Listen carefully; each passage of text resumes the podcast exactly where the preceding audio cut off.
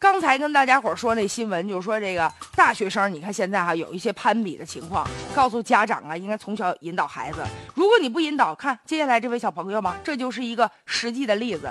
说最近呢，在豆瓣上有一个十岁的好孩子火了，说这孩子有多好啊？说十岁的小朋友奥数、围棋、轮滑成绩都很好，说英语的口语非常的棒，而且取得了班级第一名。恐怕大家都说，哎，我们家怎么没有这么好的一孩子呢？但实际上，这孩子吐槽他的父母，他对父母的不满达到什么程度？他认为父母不配拥有他这么好的孩子。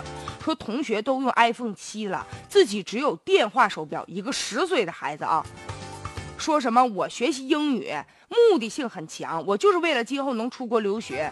我学围棋是为了锻炼我的大脑，我锻炼身体是为了让身体长高，突破家庭基因的束缚。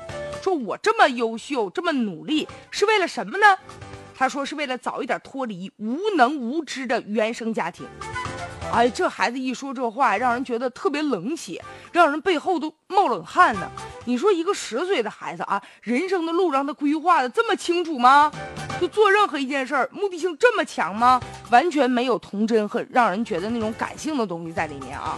而且你说他觉得父母不配拥有这么好的孩子。那你学围棋、学奥数，父母不给你掏钱，你不去补课班啊？父母听完以后得什么样的心情？多心寒呢啊！难以置信呐！就是咱都说呀，这孩子不能太功利了。很多人给他起外号叫“功利早熟娃”。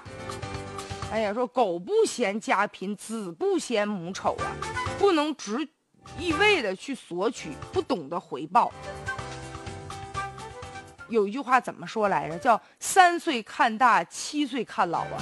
一个十岁的孩子真不知道啊，要按这种方式培养下去的话，他的这种对物质的这种需求啊，这种欲望啊，会膨胀到什么程度？他学习越好啊，他外在越成功，可能这孩子以后啊，越会沦为精神乞丐。如果家长要不注意给他纠正的话，他的人生观、世界观有可能让他误入歧途啊！所以有的时候，我记得前两天看一新闻吧，挺感动的，就说那博士生是吧，然后帮着父母，父母不扫街嘛，环卫工他帮着扫马路。再对比一下，我就觉得有的时候孩子太过于优秀，有的时候家长注重的是啥呢？